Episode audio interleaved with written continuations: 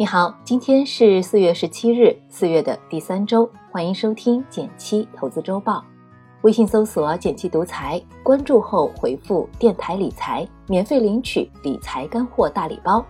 下面我为你精选了本周热门新闻，附上解读，希望能为你的财富加餐。文稿已上传，欢迎阅读。第一条新闻来自新浪财经：你的余额宝还能快速赎回吗？近日，四家基金公司突然发布公告，旗下货币基金暂停快速赎回。我们常用的余额宝本质上是货币基金，它不但每天产生利息，还可以用来消费。急用钱的时候，因为有快速赎回功能，当天可以拿到一笔钱，还是很方便的。不过，最近有多家基金公司、证券公司宣布旗下部分货币基金暂停快速赎回，这就意味着。如果运气不佳，正好买到了暂停快速赎回的货币基金，你存进去的这些钱不能像之前那样很便捷的就取出来了。申请赎回后，可能第二天才能拿到资金。根据目前的消息来看，暂停快速赎回的原因可能是托管银行系统改造，后续还是会恢复快速赎回功能。但这件事儿也给我们提了个醒，平时还是要定期检查一下。存应急资金的理财产品是不是出现了曲线规则的变化？比如每过几个月检查一下是否有快速赎回相关的公告。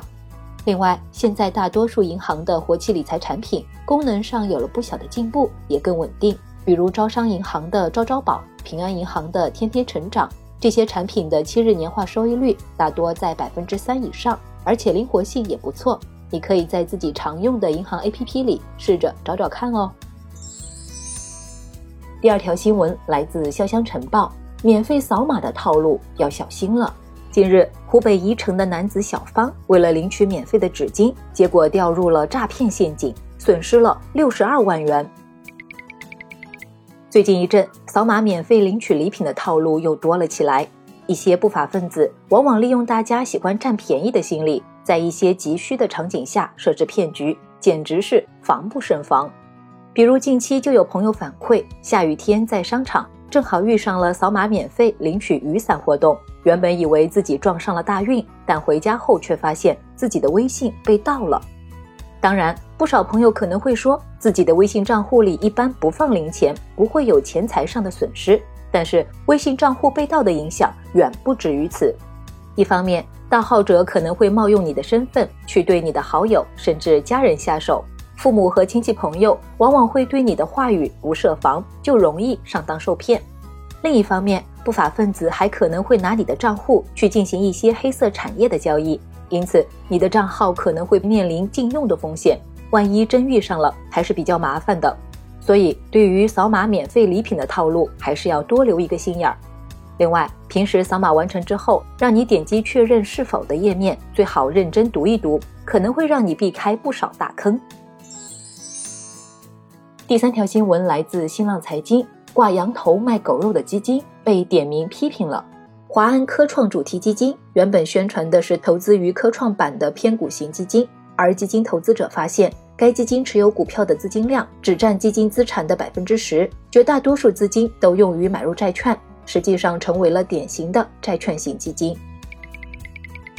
通常，对于指数基金来说，投资目标和方向都是比较确定的。就是要跟踪特定指数的表现，而对于主动基金来说，具体投了些什么，我们只能从定期报告来查看，有着一定的滞后性。市场上绝大多数的基金经理能做到知行合一，实现自己的投资策略和目标，但也有个别的基金可能有挂羊头卖狗肉的嫌疑。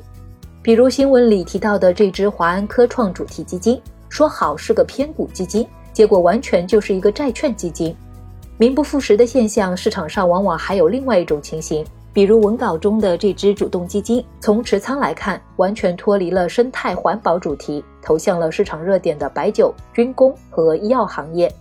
对于这样的基金，我们平时还是要小心一些，比如定期检查一下基金名称以及持仓情况，与基金的投资策略是否相符。有关基金投资策略的查询方法，我在文稿里放了一张图，展示了路径，供你参考。接下来，让我们看一下其他重点新闻。来自央视新闻的消息，昨日央行发声，将全面清理整顿金融秩序，在营 P2P 网贷机构全部停业，严厉打击非法集资等非法金融活动，规范商业银行第三方互联网平台存款业务。来自网易财经的消息，近日，福建省发布了食品安全监督抽查信息。今年一季度，永辉超市在福州、莆田、龙岩等多地的多家门店，共有十五批次食品抽检不合格。好了，本周的财经热文就是这些。按照文稿提示操作，一元加入实操营，每天十分钟，轻松学理财，和两百位小伙伴边学习边实践，你也能慢慢变富。点击订阅《投资周报》，每周六上午减七解读财经热点给你听。拜拜。